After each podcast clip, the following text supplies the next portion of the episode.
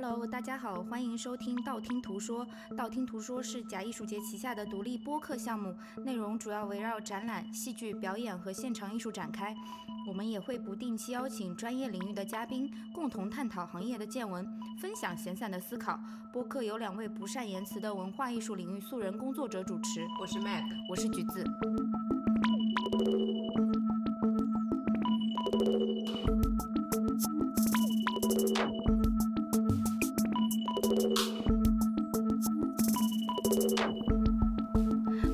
客配套的补充图文索引，我们会同步更新在微信公众平台“假艺术节”。以下是我们第十三期正式内容。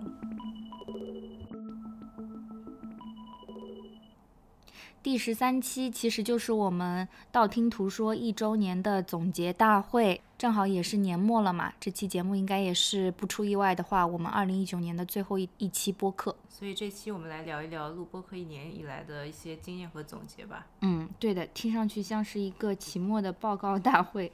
但现在大家都在写年终总结了嘛？嗯，对的。但我是一个非常讨厌写年终总结的人，其实。但是，嗯，我觉得用这档播客来回顾一下过去的一年，其实还蛮有必要的。因为其实录播客对于我们两个人来说，都不是一件就是已知的经验吧？这么说，是石头过河。对，是边做边摸索。其实，如果大家回头听我们现在的试听期，which 我刚刚稍微听了一下，其实。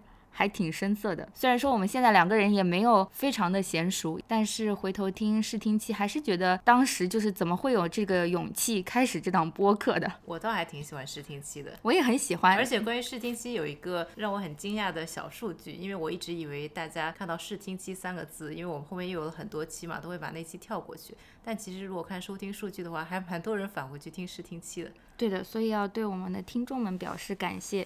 其实怎么说呢？刚刚有讲到主持能力这件事情嘛，我们也在实时的观察着听众朋友们给我们的一些反馈。有一些说，尽管我们主持能力非常生涩，但还是给我们打五颗星。对于这样的听众，Mag，你有什么想要表示的吗？感谢听众朋友们。除了感谢呢？我觉得其实主持能力方面，因为毕竟我们两个也不是做这个的嘛，采访能力上面、主持能力上面肯定不如专业人士好嘛。所以我们其实是以我们的方式去呈现一些想要呈现的内容给大家。对的，所以从这个角度来讲，我们两个人其实对这档播客整体来讲还是比较满意的。在这一年，其实如果有人在在二零一七年跟我说你在二零一九年结束的时候会有一档播客的话，我是不会相信的。但 somehow 它就发生了。是，而且录到现在，觉得播客是生活中的一部分了。每个月会挑几天来录播客、剪辑，然后一起。讨论一下，做做推送，觉得是生活中不可缺少的一部分了。对，是一个除了 gym 之外的一个必要的 session，是吧？比 gym 重要吧。好的，回到一个问题，Mag，其实最初的问题，我们在刚开始的试听期有讲过，说为什么要做这个播客嘛？其实我都忘了。对，我也忘记了这个答案。所以什么答案？没有答案。所以就是现在，我就想把这个问题再重新回来一下，问问看为什么要做这个播客。其实对我来讲，就从最开始的时候做这个播客，给我最大的动力就。就是我可以通过它学习和通过它总结，因为我是很喜欢摄入知识的嘛，但可能很多知识都是凌乱性摄入，或者是都是 useless knowledge。但通过这个播客，可以把某一些东西整合一下，以及讨论一下，会更加的凝固一些，或者是更加的深化一些吧。我觉得确实也达到了这个目的。最开始的时候是我们两个嘛，那后来有了嘉宾，就感觉更为深化了。对对对，因为嘉宾的话可以引出一些自己没有想到的东西，或者我们两个因为平时就会有讨论嘛，但有了嘉宾之后，就会觉得多了一种视角。本身有那些知识，其实就会以一种不同的方式和不同的想法呈现在面前吧。我觉得这个。还蛮重要的。其实这个跟你试听期的答案好像差不多，因为我记得试听期就是你说喜欢学习、喜欢知识，好像是这样，但具体我也不记得了。喜欢 useless knowledge。对你说到这个 useless knowledge，我也有很多 useless knowledge，但是我的很多无用无用的知识。日历上的狗都是什么样的狗？哦哦哦哦，对对对，Mag 有一本日历，对吧？嗯。然后那个日历是不同的酒庄的主人的狗。然后橘子大概能说出一半这些狗是什么狗。对，但反正也没有标准答案提供给确认，我其实瞎讲的麦格也不知道我在瞎讲。但你要辨别我的知识的可信度，你要去看一个对你来说可能 useless 的节目。但提米斯的狗大赛嘛？对对对，决赛通常是，嗯，好像橘子推荐过很多了这个 useless 的东西。我想说的是，我通过这个播客散播了非常多无用的知识的渠道，还有不少可爱的听众朋友们，其实有在网上给我们回馈。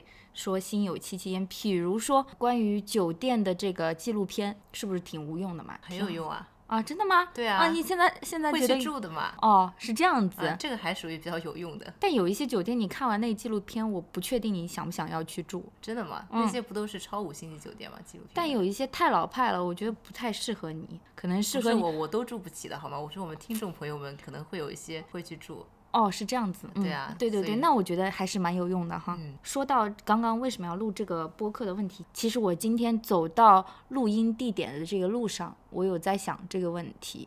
我在想说，其实我们现在面临着很多的图像嘛，对我来讲，过度的去认识图像、看到图像，其实是一种干扰。我觉得音频其实把很多东西都 filter 掉了。虽然说我们有这个补充图文索引，但是我觉得就是用声音去了解一些小的一些点，打开一些讨论，我觉得还是一个非常好的一个。东西，我记得有一个听众的留言是播客是一种解放双手的途径嘛，我就觉得我们之前也讲过嘛，就是可以把你很多碎片的时间整合起来，比如说你在洗碗啊、叠衣服啊，都可以来听我们的播客。是的，没错，我们觉得非常适合早晨，比如说大家吃早饭的时候听听，然后上班的途中听听。说到这个，Mag，你觉得听我们这档播客最合适的时间点是什么时候？我先讲一下我自己听我们播客最多的时间点是什么，就是你剪辑的时候呀。对，最开始一边录一边剪的时候，其实每次都是录完之后，我跑步的时候不听嘛，但是我跑完步之后回来洗漱啊、整理房间啊，录完的那天晚上我会把它从头到尾听一遍，再跟你交流一下嘛，因为你差不多也是很晚睡，对对对，然后回去也会听一听嘛，有的时候。嗯。但是如果我把自己当成一个不是录播客的人的话，我猜想上下班吧。对，上下班。或者是做家务不太适合跑步听吧，不太适合我们 这个语速，你的语速可能可以，我的不太适合。然后你刚刚讲到这个，我就想到了一个比喻，就是我觉得声音是填补空气的缝隙的一种途径，不是一个很好的比喻了。但 我选择不接话。嗯，不接话的话，我们就换话题。接下来我们就换话题。既然你不接话的话，Mag，我们两个人其实都表达过这个观点，就说我们讨厌 Web 二点零。但我仔细想了一下，如果没有 Web 二点零，可能也没有这档播客，是吧？是，是个悖论哎。这个其实，但是我不讨厌 Web 二点零里面的我们。嗯，这个其实我很早就想过。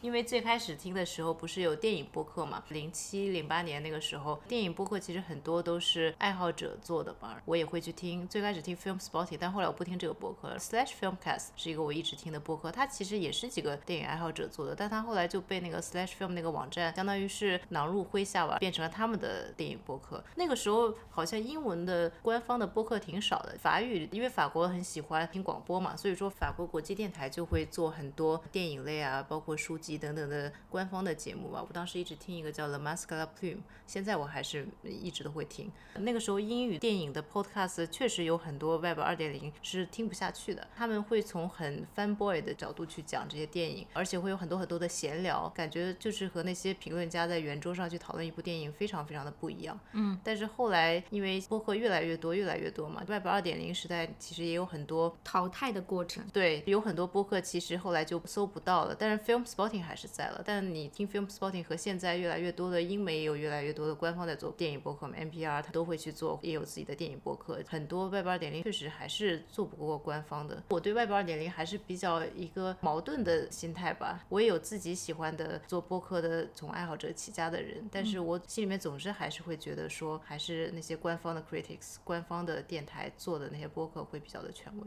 但是我也有一个问题，就是说可能这些官方的 critics 也没有时间在做这样的一件事情。你说的是电影嘛？我说的是戏剧方面。其实你 respect 的作者，可能他平常写东西已经占用了他太多的时间，他就不愿意来说了。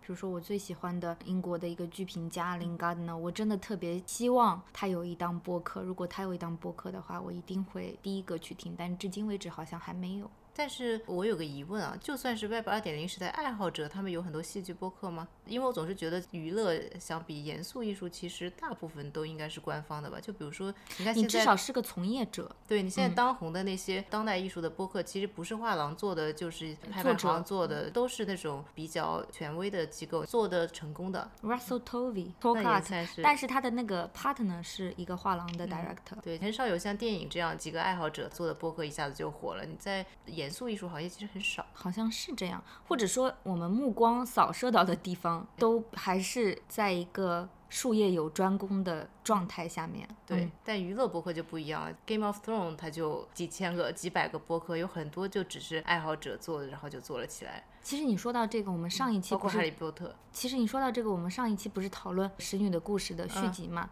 使女的故事》是有个播客的，是吗？嗯是官方做的还是？好像是一个 publisher 做的吧，我具体不记得，因为我没有听，我只是看到了我有这样的一个播客，嗯，好像是讨 Americans 是有一个播客，但是是官方播客，是讨论这个剧集的，对，吧而？且每一集都有讨论。对，嗯，说到 The Americans，因为麦克给我推荐了这个剧集嘛，我至今为止还留着最后一季的后三集、哦没有看，我还留着六集呢，整个一季你都没看，最后一季我看了三集啊，还留着六对集嘛，对对，六嗯，七集吧。所以我们至今为止都不知道结局是什么，这种感觉其实也挺好。我准备在年底前把它看掉。哦，真的吗？啊，那我也把它看掉吧。我们要录一期啊，The Americans 嘛。其实可以有哦，谁知道呢？话说麦克录道听途说，有没有让你更加规范自己平常说话的方式？其实没有，因为讲话的时候不会有意识用怎样的方式讲话。真的吗？你关了麦克风，不会想说我这句话里面是不是有太多那个这个？最开始的时候可能会吧，后来就没有了。但是我有注意到你现在讲话非常的干净，觉得现在你和我聊天似乎好像也是有个话筒在旁边一样。因为我想说一下，我是个非常啰嗦的人。我跟他讲一个故事以前，我要这个那个很多，然后然后然后不停的然后，可能一个故事里面有一百个然后吧。没，哦，也许吧，但你现在完全没有了。现在好像可能大概有五十个然后，我自动 filter 掉了五十个。没，其实橘子讲话很干净的，橘子讲话剪辑的时候只需要帮他剪一些空气就行了，不需要剪别的。对，说到这个剪辑，其实我们之前有一条评论说我们毫无剪辑痕迹。我跟 Mag 其实私下对这条评论笑了半天，因为我们觉得毫无剪辑痕迹是一种赞扬，但是那位听众说意思好像是一种批评，对吧？我们都是精剪辑好吗？对，而且我们剪辑痕迹非常严重，我们连呼吸的声音和咽口水的声音都没有了，尤其是刚开始的几期。对，这两个人是不需要思考的。而且就是，其实我们有明显的一个逻辑的串联在里面，这个串联的中间必然有停顿，但是这些停顿我们因为想要节省省听众的时间，所以我们就牺牲自己的时间，等于说把它剪掉。其实不剪掉，后来我们两个人想了一下，也无伤大雅，但是还是觉得说能少一秒是一秒，但我觉得，其实因为橘子是一个处女座，我觉得我虽然是一个正宗水瓶座，但是我内心对于某些事情也是很处女座的，所以我、嗯，不知道谁跟处女座在这张桌子上。所以说我听到空气声，或者是这个那个，或者是思考的时间，嗯，就忍不住想把它们剪掉。嗯，我也是这样子。哎，不过橘子，我非常想问你一个问题，你可以选择不回答。嗯，就是我们其实现在已经录了十几期了嘛，你有没有一个最喜欢的一期啊？有啊，哪一期啊？我每期都喜欢。你是不是想打我？一定要选择的话呢，因为我是有答案的。我也有答案，我觉得我喜欢 Fluxus，你呢？我其实有两期《寂寞一切》和《八零二》啊这两期。刚刚谁说只能讲一期？呃，下一题，一期一期，你八零二和寂寞一切选一期，八零二吧。你喜欢八零二对吧？对我也特别喜欢那个录制的一个过程，那个房间，我们还是很感谢这个 SMG Life 和 Punch Drunk 有一个晚上专门空给我们俩在里面待了一晚上录制这一期节目，这个经历还是非常非常难忘的。我觉得八零二那期其实是我们通过这一个点延展出了很多有趣的事情，自己感兴趣的事情。是，我觉得这是蛮符合道听途说这个特色的吧。一个充满想象力的播客是吗？这也是某呃个听想到哪聊到哪的播客。就是说的好听一点，是一个充满想象力的播客。其实我们两个人是真的想到哪儿录到哪儿，这也是为什么需要剪辑的一个原因吧。但是其实八零二也是静默一切的一个延伸。如果我们看后台的数据的话，不完全统计，应该我们这一年收听率最高的一期其实是静默一切。大家好像还是对这个静默式戏剧以及静默式的体验还是比较的感兴趣的。最喜欢的讲完了，那你录制过程中觉得最艰辛的是哪一集啊？其实最艰辛的是第一期，你记得吗？我们吃了多少串糖葫芦才把它录出来？因为那个时候不得要领，就不知道录播课是怎么一回事。但其实我们第一期之前有录过一个试听期，试听期你记得吗？那个非常欢乐。对，试听期，试听期完全没有剪辑痕迹，那个是真的没有剪辑痕迹。其实你要把这个麦克风和所有的我们这些电脑什么都当不存在的时候，我们两个人是最自然的。现在其实试听期，试听期，我觉得放出去说不定比其他期效果还要好呢。嗯，不能放出去，我们还有毫无信息量那一期。我们还有一期鬼故事。对，因为我们 Mag 非常喜欢鬼故事这个概念，所以在八零二里面其实圆了一把梦的，有没有？他还非常喜欢一首歌叫《小毛驴》，哪天他特别开心的时候会为大家表演的。那对你来说录的最辛苦的是哪一期 Mag？其实我很难讲说是哪一期很辛苦，我现在想的都是某一些些点吧。比如说 Fluxus 最后有一段怎么讲都讲不好，讲了好几次，你记得吗？因为 Fluxus 那天我们从早录到晚，脑子不转了，对而且那段时间好像连着录了两期吧，间隔比较近，感觉对智商压力比较大。而且也有个周期的问题啊，就是你一天有一个高峰，然后过去了以后，脑子就会开始转的比较慢。我觉得还有一次就是八零二写推送的时候。因为那次我是要赶飞机嘛，有一点来不及。对，我一直在催他。有一段我就是在去机场的路上用手机写的。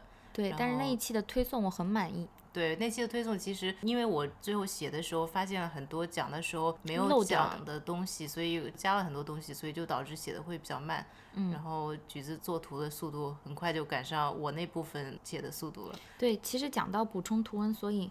我们也想说一下关于道听途说这个播客。其实如果要说完整的一个收听和阅读的体验，其实它有两个部分。第一个部分当然就是大家可以选择收听我们的节目，收听完了之后，其实我们每一期都有一篇配套的补充图文索引给到大家。那里面不是对于我们讲述过的内容的一种重复，而是说我跟麦克觉得，如果要给到一些视觉的东西和文字的东西，是对这期节目的一个补充。对，一般讲到的东西就不会再写，最多放张图。对，嗯，写的东西都是讲的时候没有讲，或者是不太适合用口头叙述出来的。嗯，或者是可能讲的时候有一些口误，那我们会用补充图文索引去对它进行一些纠正。当然，这个都是大家。愿意看就看，不愿意看的话，那也无所谓。这样子，我觉得其实很多人可能真的没有看，因为如果看数据的话，补充图文索引的阅读量其实是大大的小于我们的收听量。收听量，嗯，这也是我们预料之中的。但是怎么说，我们两个人还是有这种精神洁癖，觉得说这件事情要么就不要做，要做的话还是有一个完整的比较好。嗯，对，因为补充图文索引这个概念，在我们做播客之前就已经说确定一定会有嘛。因为我自己听播客的话。我是一边听是一边查的嘛，但有的时候有一些名字啊等等，就是要靠模糊搜索才能搜到嘛。是的，就是觉得如果说把名字或者具体是哪一幅画、哪个作者写上去，其实比较好。但后来我们做的比我们之前预想的要多嘛，就是我们还写了一堆信息。是的，有的时候还会写一些关于录制这档播客的一个上下文吧，尤其是有了嘉宾之后。其实说到嘉宾麦克我们这档播客跟嘉宾之间是有一些渊源的。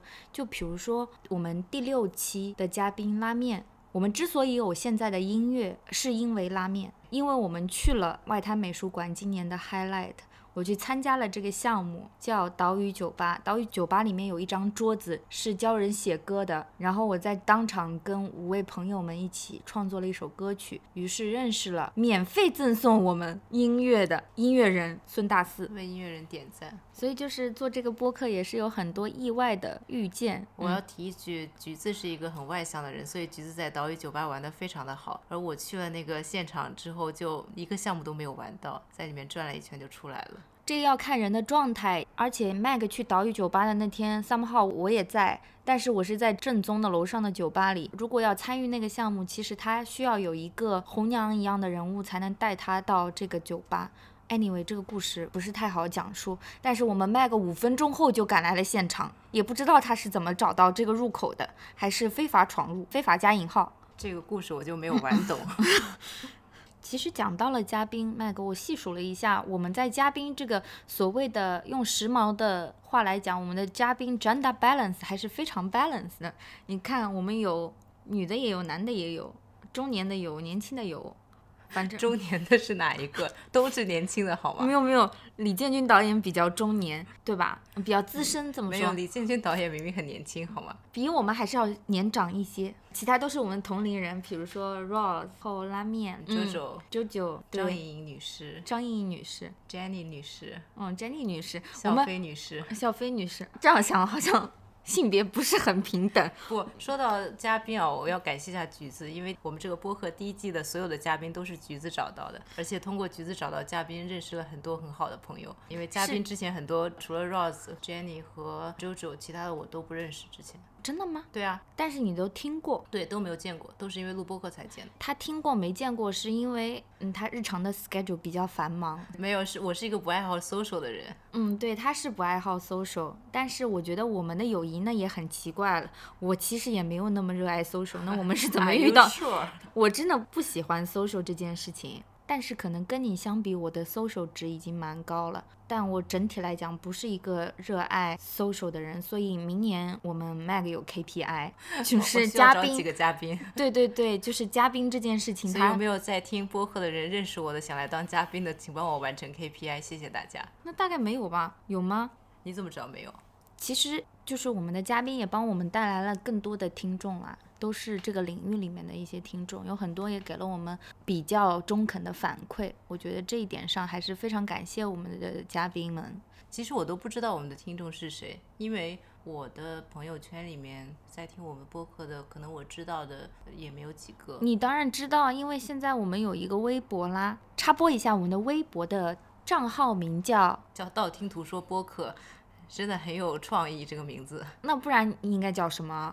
我知道听播客的是谁，是谁啊？都是可人儿。好吧，是不是很俏皮？对我觉得整体来讲，我们好像没有这种特别抬杠类的听众。在我有一次 在微博上大发雷霆之后，也不是大发雷，霆，橘子真的经常大发雷霆的。我在他旁边，你知道，每次在他旁边录播客，我都是很小心翼翼的，嗯这好像不太对啊。真的真的。好，我们继续。经过 Mag 的误导之后，以后大家都会以为我是个虎姑婆，其实不是的，我只是装凶而已。橘子只是一个对内容要求很高的人而已。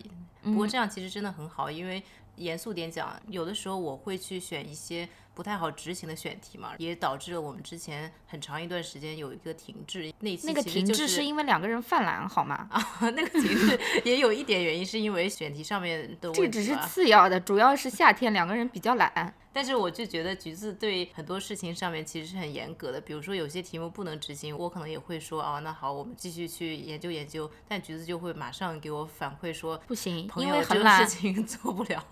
对，因为很懒，而且我觉得在网络上有一些事态的原因，或者说有一些比较严格的回馈的原因，是因为我觉得大家的时间都比较宝贵。如果你不喜欢一件事情的话，最直截了当的办法就是不要去理它，甚至不要去打开它，而不是说去发泄一些情绪给到无用的陌生人。我觉得这个实在太幼稚。那说到这个，你收到的你觉得最有用的评论是什么？我觉得还是来自我们身边的朋友们吧。嗯，比如说举几个例子。对于一些选题上的建议也好，对于我们两个人之间互动的盲目夸奖也好，我觉得都挺好的。还有一件事情，嗯录这个播客让我对自己的声音产生了一丝盲目的自信，因为在 iTunes 上面有很多都在夸赞你的声音和我的声音。主要是你的声音。我们两个人的声音，其实你仔细看一下，就不是 Mag 的声音很好听，就是橘子的声音很好听。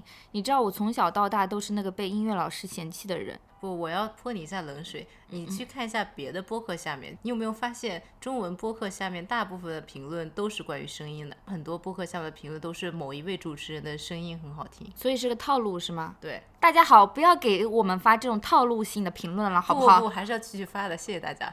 这一期我们会比较短一点，其实也不是短，就是紧凑一些，对吧，Mag？因为是年底了嘛，既然是回顾，反正我们讲了二十分钟的废话，到现在为止还没有开始回顾，那我们接下来就一两句话，我们盲品一下我们之前录过的这么多期，我相信其看实有一些盲品是吗？对，其实有一些我们可能都不记得聊了一些什么了，你清晰的记得我们聊过什么吗？嗯，其实有一天晚上我特别懒的时候，我把我们所有的期拖一拖进度条，大概都有听一些。有有一没有觉得有些确实有忘记。对吧？有一些部分会觉得陌生又熟悉，所以那我们就从试听期开始吧。试听期，请问我们讲了些什么，Mag？试听期记得非常的牢，因为试听期录了很多次。哦，对，试听期讲了上海的展览、纽约的画廊展和拍卖 preview，还有巴黎的，还有香槟和波尔多，是不是记得很清楚？对对对，而且第一期其实蛮扎实的内容。第二期呢讲了什么？围绕比利时当代剧场展开的一段讨论，就是比利时当代剧场啊，其实很有意思啊。就是我们里面提到的根特爱团他们的作品《金钱世界》，差不多大半年之后，最近要在上海上演了，是不是地球是个圆的感觉我还觉？买了票要去看，我也会去看。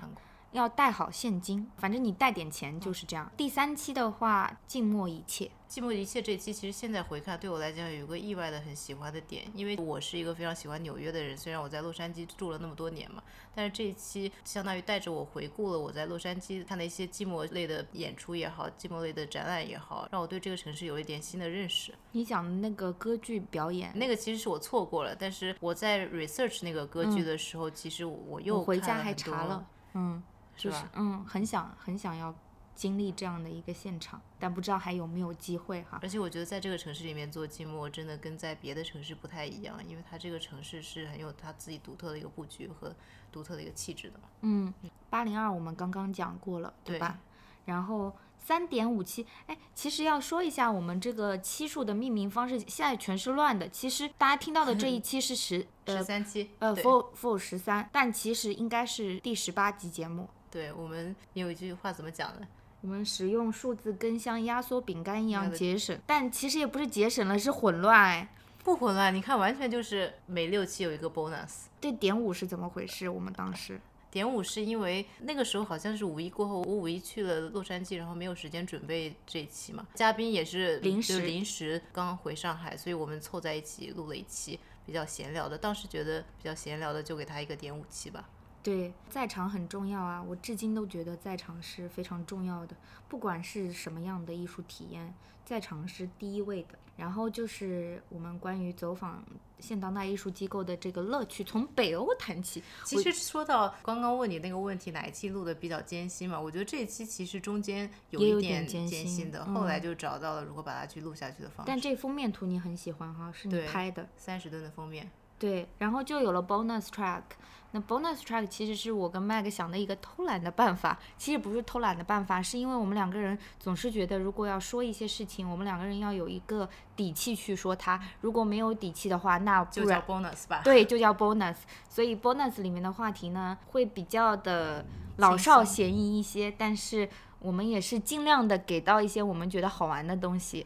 第一集我们还是选择了英剧，那里面其实罗列了很多很多的英剧。之前有听众朋友们反馈说，最好能做一个豆瓣的列表，但是由于本人太懒，至今为止都没有执行。但是我们有补充图文索引啊，然后就是激浪了，激浪我真的很喜欢，我觉得这个话题其实有很多可以扩展的维度，但可能就不是一个播客可以说得清的了，可能但是写论文了。但激浪这一期，我一直觉得在看一些资料的时候嘛，就觉得这些东西其实也是需要在场的，而我们现在也不在那个时代了，对所以说其实更像是一个回看式的，有很多东西我们也只能在外围去体验怀一下。旧一下。但是整体来讲的话，就这股风潮，你即使现在回头看，就跟我们在节目里面说的一样，还是觉得它令人心潮澎湃的，是值得被铭记和被回想起的吧？这么说。然后后来我们就有了 Jenny 来做嘉宾，其实 Jenny 也是我们这么多哦不，有两个嘉宾其实是在北京。对吧？对，他也是从北京来上海出差的时候被我们拽着录了这期播客。那 Happy Reader 其实在我们录完这期播客之后，又出了一期新的，哦，是封面是谁？我忘记了，反正我还没有看，对，没有买。但是好像因为这一期节目种草了很多朋友们这本小杂志，我们觉得挺开心的。之后的一期是拉面嘉宾，我觉得喜欢外滩美术馆的朋友们可以反复收听这期节目，而且我们嘉宾的说普通话的方式真的非常非常好，这才是非常好听的声音。外滩美术馆徐乃人。对，之后就是关于这个博物馆到底应该怎么定义，反正怎么定义也轮不到我们定义，我们就是这一期我们回到了约克郡，对。但是我后来发现约克郡的最佳代言人是大卫霍克尼，他天天在画他约克郡的美貌，而且就是他用 iPad 画的那些约克郡美到失真。说到约克郡，Downton Abbey 最近出了电影哎，我看好了，而且有一幕也是他们去镇上，也是约克郡代言嘛，虽然没有在约克郡拍那个对戏。对，反正英国的 countryside 最美就在约克郡以及旁边的那个 Peak District。哦，我觉得不一定，还有湖区，其实竞争对手挺多的。我觉得那个 Cosworth 哦，Cotswold 就 Cosworth 嗯，Cosworth 是比较好漂亮。怎么又变成风光节目了呢？然后就是我们吴女士啊，今年的西安艺博会过去了，明年的西安艺博会可能还有三百多天。今年我只在艺博会里待了一个多小时，因为有点事情来不及了。对明年一定要。嗯，她永远都是在嗯，橘子现在想吐槽我，被我按住了。我们来看大艺术家，对她明年可能会在里面待两天这样子。大艺术家的话，我们封面就是霍克尼先生，祝他长命百岁。后来就有了 bonus track，bonus track 录完，真的好想去百嗯、刷老汇，剧是吧？对啊，看戏啊，对。你现在最想看的明星舞台剧是哪一出？明年会演的？我现在都不知道明年会演哪一出明星舞台剧了。你知道 Alan Cumming 要去 Old Vic 演戏了，我特别想看。还有那个 Jake Gyllenhaal 的那个音乐剧要去西区了。哪一部啊？嗯，星期天跟哦乔治在就是公园。Sira 那个那部。嗯嗯。之后就是，哎，我怎么觉得我在讲单口相声啊？我来继续。嗯，下一期的嘉宾就是我们中年的这个剧场非常重要的导演李建军，他也是从北京来上海，刚好路过的时候被我们逮住录了这期播客。我觉得李建军也是一个橘子一直想要介绍我认识，但是也是第一次见的一个导演。对，因为你之前都没有看过他作品，所以，橘子经常盛赞他的作品，在我这里。呃也没有到盛赞啦，比较中肯的夸奖。好的，我们盛赞的是下一期嘉宾张颖颖呃，这期其实是我录到现在觉得最满意的一期。因为我觉得嘉宾对他要讲述的东西，以及他这个亲测计划的来龙去脉，在我们这期播客等于说交代的一方面非常清楚，另外一方面，我觉得因为 Mag 的这个拷问方式，让我们的嘉宾无处可逃，所以 把我觉得嘉宾非常喜欢回答我的问题，好吗？对对是啊是啊，就是这个都是一种因为互相欣赏才能激发的这种热情，在这个节目里面得到了一些放大，我认为。因为我更多的像是一个旁观者，在这期没有节目里没有没有，就像我在李建军那期也是一个旁观者一样，橘子一直在怼我说你怎么不说话？我说我说什么话他他？没有在不说话，他是这样，就是他前可能十五分钟静默，后十五 分钟再进行一些 交响，你知道吗？克莱因吗？对。这个囫囵吞枣的一个回顾就到这里。我们补充图文索引里面会有一些话不能说太满，但是反正比我们口语更加书面化的一些表达吧。橘子再问你一个问题，请说。有没有哪些人是你觉得不会听我们播客，但是在你发出我们播客之后，他会给你一些回馈，说他听了并且喜欢的？有没有这样的人？有，但也有一些是意料之外的。你现在让我直接想，我还真想不出来。哦，还有一些听我们播客的，后来变成了嘉宾，你知道吗？哦，是吗？谁啊？这就是我找嘉宾的方法，不能告诉你。谢谢你啊，反正找嘉宾全是橘子，再次感谢橘子。我还有一个问题，就是你有没有因为道听途说而去听一些别的播客，去找一些灵感或者是怎么样？你说的是中文类的播客是吗？什么类都算，只是为了帮助你更好的录道听途说去听的播客，而不是说他讲的东西你比较感兴趣。有没有这样的播客？有，但是最后我都没有坚持住，很遗憾。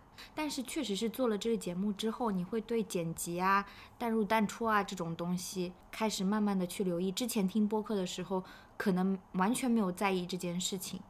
我不知道你会不会有同样的感受，你有吗？我其实还好，我觉得我现在和我试听期的时候没有什么区别，一般还是从内容出发吧。具体聊天方式等等，我觉得可能只是录的多了会变得自然一些，但是我没有刻意的去改变或者寻找一些对适合录播客的方式。而且我必须说，就是之前我们进入状态很慢嘛，需要吃一些荷叶瓜油水啊什么的，现在好像还好了。但其实我们的嘉宾让我觉得很有趣，我忽然想到这一点，有的嘉宾你会觉得他马上就能进入状态，但他其实需要喝两杯。对，有的嘉宾就是来了以后直接进入状态的，比如？说李建军导 演，他被 Q 太多次了，嗯，对希望李建军导演认真收听我们这一期。对，明年还可以过来再做嘉宾。我们嘉宾都是返场制的，所以今年出现的这些嘉宾，可能明年也会有重复出现的可能。如果大家有特别喜欢的某一期的嘉宾，欢迎在留言区告诉我们。我们嘉宾的代号都是要么就是化名，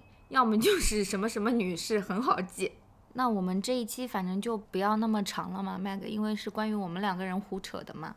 对，其实更多的是我们录给自己的吧，我觉得。对对对，是录给自己和可能嘉宾们的吧。在尾声处，我们要说一下，就是效仿各种各样成功的播客，我们道听途说也准备推出一个听众赞助的计划，当然是愿意的人就可以加入，完全是自愿的情况下，我们给这个道听途说听众俱乐部起了一个名字，叫 The Bounty Club。来解释一下为什么叫 Bounty Club？我们是要去找黄金吗？书中自有黄金屋，书中自有颜如玉。但是我们没有在讲书，这是一档播客啊，播客中有知识都是相通的。那道听途说听众俱乐部的 Bounty Club 会定期发送专属的 newsletter，当然要付费加入的听众才会得到。对，讲到付费就觉得不好意思了，对，就觉得是个地主婆。对对对，但是付费也没有很贵，因为我们卖个一定要有个九九嘛，所以我们一年是二九九人民币。我们两个人认为还是相对而言比较良心吧，我也不知道啊，要看内容，不知道我们能做出什么样的内容。那你这样说，可能没有人会加入。但是你要不要重新说一下？在经过了短暂的暂停之后，我来重新说了。嗯，我们会定期推出对大家有用的 useless knowledge。以及一些小礼物吧，譬如说戏票啊、展览门票啊之类的，只要我俩搞得定，或者是企鹅的聘啊等等。企鹅的聘谁答应你的？没人答应你。关于 The Bounty Club 的加入方式以及付费方式以及等等等等等等等等，我们会更新在本期的补充图文索引中，有意的朋友们可以查看。我们是不是还说年底要进行一个听众线下聚会啊？那你 call out 一下，那什么时候有空？请问这位主播，这位主播随时都有空啊。哦，真的吗？那这样子，元旦之后过年之前，元旦之后过年之前，那一言为定呗。可以，但是仅限上海。那我们定个数量，几个人？十个，连我们俩是吧？好，连我们俩十个人就是十减二等于八个人。我数学 OK 吗？我觉得八个人我们还是招得到的吧。不一定，我觉得。真的吗？嗯，你太抬举我们这个播客了。那我觉得我们的 Bounty Club 是不是也只有八个人啊？我觉得有八个人已经很好了，但是我觉得八个人很多了。对呀，我们 handle 不了很多人。要认认真真为这八个人做内容。对，其实我现在有些忐忑啊，Mac。但是我回想起前两天，好像我收到一条私信。有热心听众来问说这个年底的聚会这件事情，因为之前我在微博上大放厥词过，有一个人来问过是吧？嗯，所以我们现在已经招到一个人了，但取决于那一天我们这一位热心听友有没有时间。我现在非常忐忑，这听众群实在是，我给我们自己挖了个大坑。好话憋到最后说。虽然说我们道听途说，其实是两个人刚开始坐着玩玩的，也没有什么目标，也没有什么抵达的方向。但是，苹果，我们上一期讲过了。是啊，但是好话说三遍，道听途说入选了苹果二零一九最佳播客之一。谢谢。二零一九总结大会道听途说版到此结束。下面是 After Dark。After Dark。其实麦克，你有多少只熊啊？这草莓熊是你多少个？这是今天买的。这草莓熊有股草莓味哎。对，据说可以支持五年。五年啊？嗯。哦。其实这一期就是一个巨大的 After Dark。对呀，我们还在这 After Dark 些什么哦？感觉非常的 meta。是，哎，我还有一个问题，麦克，就是你有没有发现我们这个播客有有个毛病，就是大家永远不知道它什么时候结束。所以我们还没有结束哦，还没有哦。